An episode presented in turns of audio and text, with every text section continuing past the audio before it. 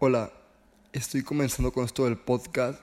Te invito a que abras tu mente, tu corazón y tu espíritu para poder escuchar estas palabras que Dios te tiene preparadas mediante mi voz. Comencemos. Hola gente, ¿cómo están? Espero estén muy bien el día de hoy. Yo estoy excelente. Eh, hoy estamos en este cuarto episodio de este podcast, del podcast de los Cervantes. Este cuarto episodio va a tratar sobre un tema muy, muy importante. Sobre un tema que siento yo y creo y estoy seguro que todos más de alguna vez en nuestra vida lo hemos vivido. ¿Cuál es este tema? El tema del fracaso.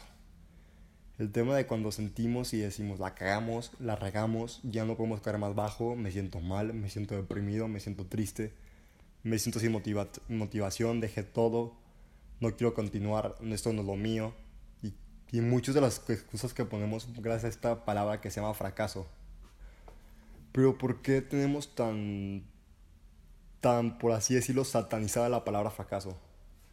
¿Por qué no le damos un significado más positivo a la palabra fracaso?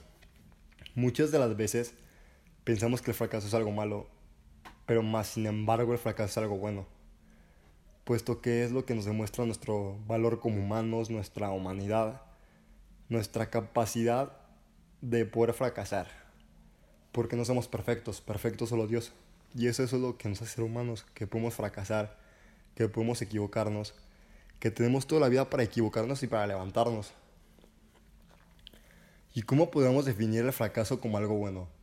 Lo podemos definir como la oportunidad que nos da Dios y la vida para empezar de nuevo, para tener un nuevo comienzo y para levantarnos, quitarnos el polvo y continuar hacia arriba. Porque cuando caemos bajo no podemos seguir cayendo. Ahora nos toca levantarnos. Es lo que no vemos. Que cuando sentimos mal, cuando estamos tristes, cuando pasa algo malo, ya no puede pasar algo más malo.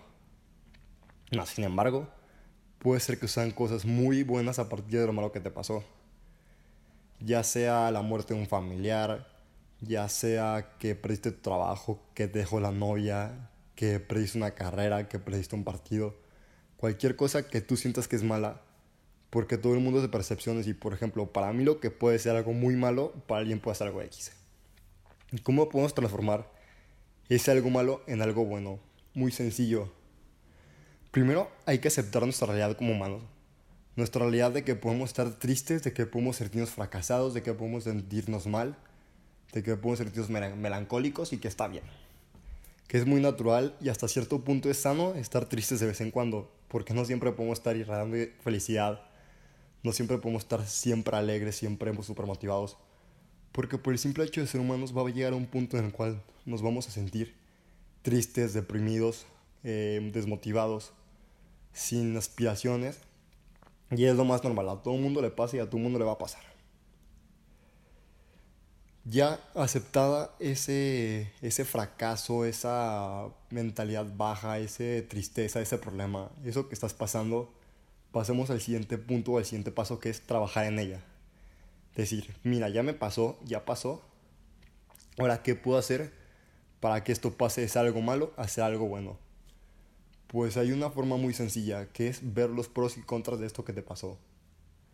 Si es una muerte de un familiar, puedes ver Malo no va a estar contigo, no va a estar físicamente ni anímicamente contigo, pero un pro tienes un ángel en el cielo, tienes alguien que te cuida, tienes alguien que puede interceder por ti ante Dios, tienes a una persona que está en el paraíso, tienes una persona que va a estar feliz por el resto de su eternidad.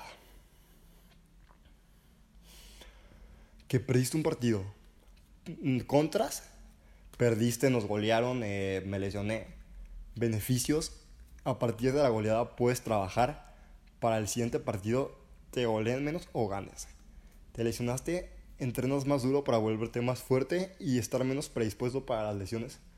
Y eso subirá tu rendimiento. Otro ejemplo podrá ser los estudios. Reprobó una materia. Ok, la reprobaste. La vuelves a recursar y ve, tienes una segunda oportunidad, aprendes más porque ya sabes lo de la primera vez que la cursaste y aparte aprendes más la segunda vez. Así que vas a ir aún más preparado que las personas que la cursaron bien la primera vez. Pero nada más vemos el punto negativo de que nuestros papás nos van a regañar, de que nos van a apoyar. Estoy seguro que nuestros papás siempre nos van a dejar equivocarnos. Siempre. Su amor es infinito y siempre nos va a dar lugar a equivocarnos en cualquier decisión o en cualquier cosa. El tercer punto es marcarse objetivos muy claros de lo que quieres llegar a ser a partir de esto malo que te pasó, de esta desmotivación, desmotivación, de este fracaso. Y esos objetivos tienen que ser muy fijos y tienes que seguirlos muy, no muy al pie de la letra, pero los tienes que seguir. Porque somos seres impulsivos y nos pasa que, que somos de arranques. Que somos de arranques de energía, que somos de arranques de felicidad, de tristeza. Y nos dejamos guiar mucho por los arranques en vez de planificar algo muy, muy claro y seguirlo. A mí, en mi ejemplo personal, me pasó mucho eso con mi discernimiento vocacional al principio.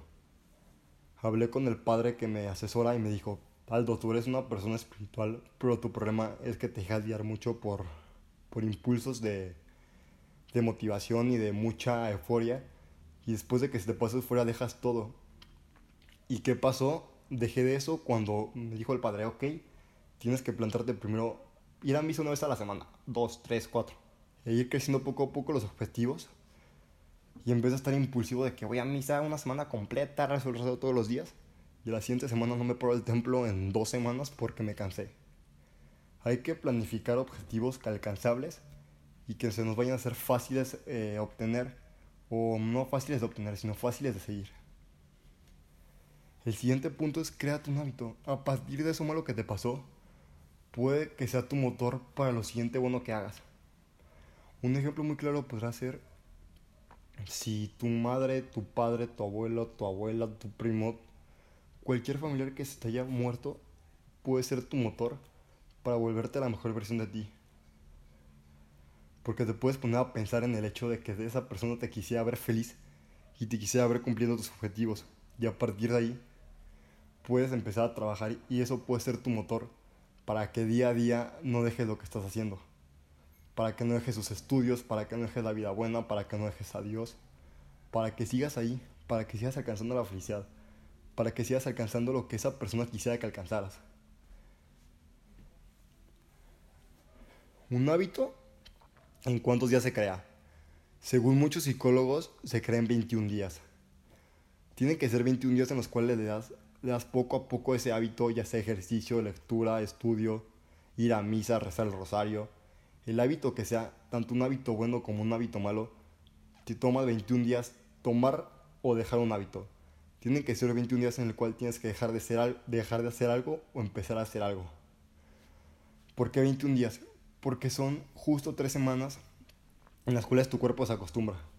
Y nuestro cuerpo está acostumbrado a rutinas. Y a partir de 3 semanas tu cuerpo, eso que tú haces lo transforma en una rutina y lo transforma como en algo bueno. Como en tu zona de, por así decirlo, confort y eso hace que sea más fácil sobrellevar ese objetivo o ese plan que tienes.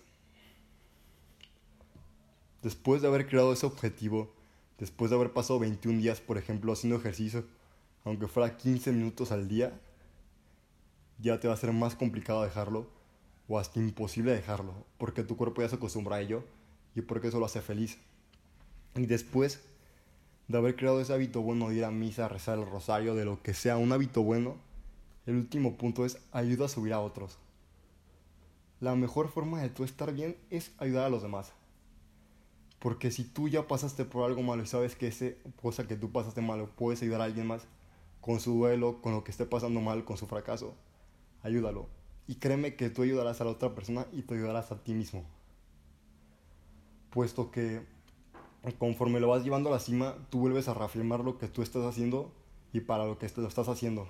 Y al tú levantar a alguien más, ese alguien más también te va a estar levantando a ti junto con tú, cuando tú lo levantas a él. Y así sucesivamente se volver una cadena y va a llegar a ser un punto en el cual esa persona va a levantar a otra persona. Y así sucesivamente. Y cuando tú vuelvas a caer, va a llegar otra persona a la cual te va a tender la mano y te va a decir, vente, vámonos para arriba. Que no puede estar abajo porque no está chido. Bueno, pues estos fueron los puntos que a mí me funcionan mucho cuando pasa algo malo en mi vida por ejemplo, esto me sirvió mucho cuando mi abuelo falleció. Puesto que caí en una depresión, mm, o sea, que no se puede describir. Estaba muy triste, estaba muy, muy melancólico. Y a mí lo que me ayudó a salir de esto fue crearme objetivos, crearme planes de vida y pensar, mi abuelo que hubiera querido que hiciera esto, no hubiera querido que pensara que el fracaso es toda la vida. Y pues de eso fue mi motor para lograr muchas de las cosas que he logrado. Puesto que si no vivimos de una forma la cual seguimos impulsando hacia arriba, ¿para qué vivimos? Porque como les expliqué en el episodio anterior, si tu vida te cuesta, si tu vida te duele, es porque vas por el buen camino, es porque estás en una montaña. Pero sin embargo, tu vida va rápido, vas sin sentido, es porque estás cayendo, porque vas hacia el malo. Les dejo mucho de tarea eso. Vean si su vida va de subida o va de bajada. Y si va de bajada, busquen, busquen ayuda. Busquen una persona que les ayude a subir. Busquen hábitos. Busquen a Dios. Busquen a personas buenas. Siempre va a haber alguien que les va a intentar ayudar o les va a tener la mano. Bueno, pues con esto acabamos este cuarto episodio. Les doy gracias por llegar hasta este punto del episodio. Les deseo una muy buena tarde, un muy buen día o una muy buena noche, dependiendo de la hora en que lo estén escuchando. Eh, mi nombre es Aldo Cervantes, para los que no me conozcan. Nos vemos en la próxima. Gracias.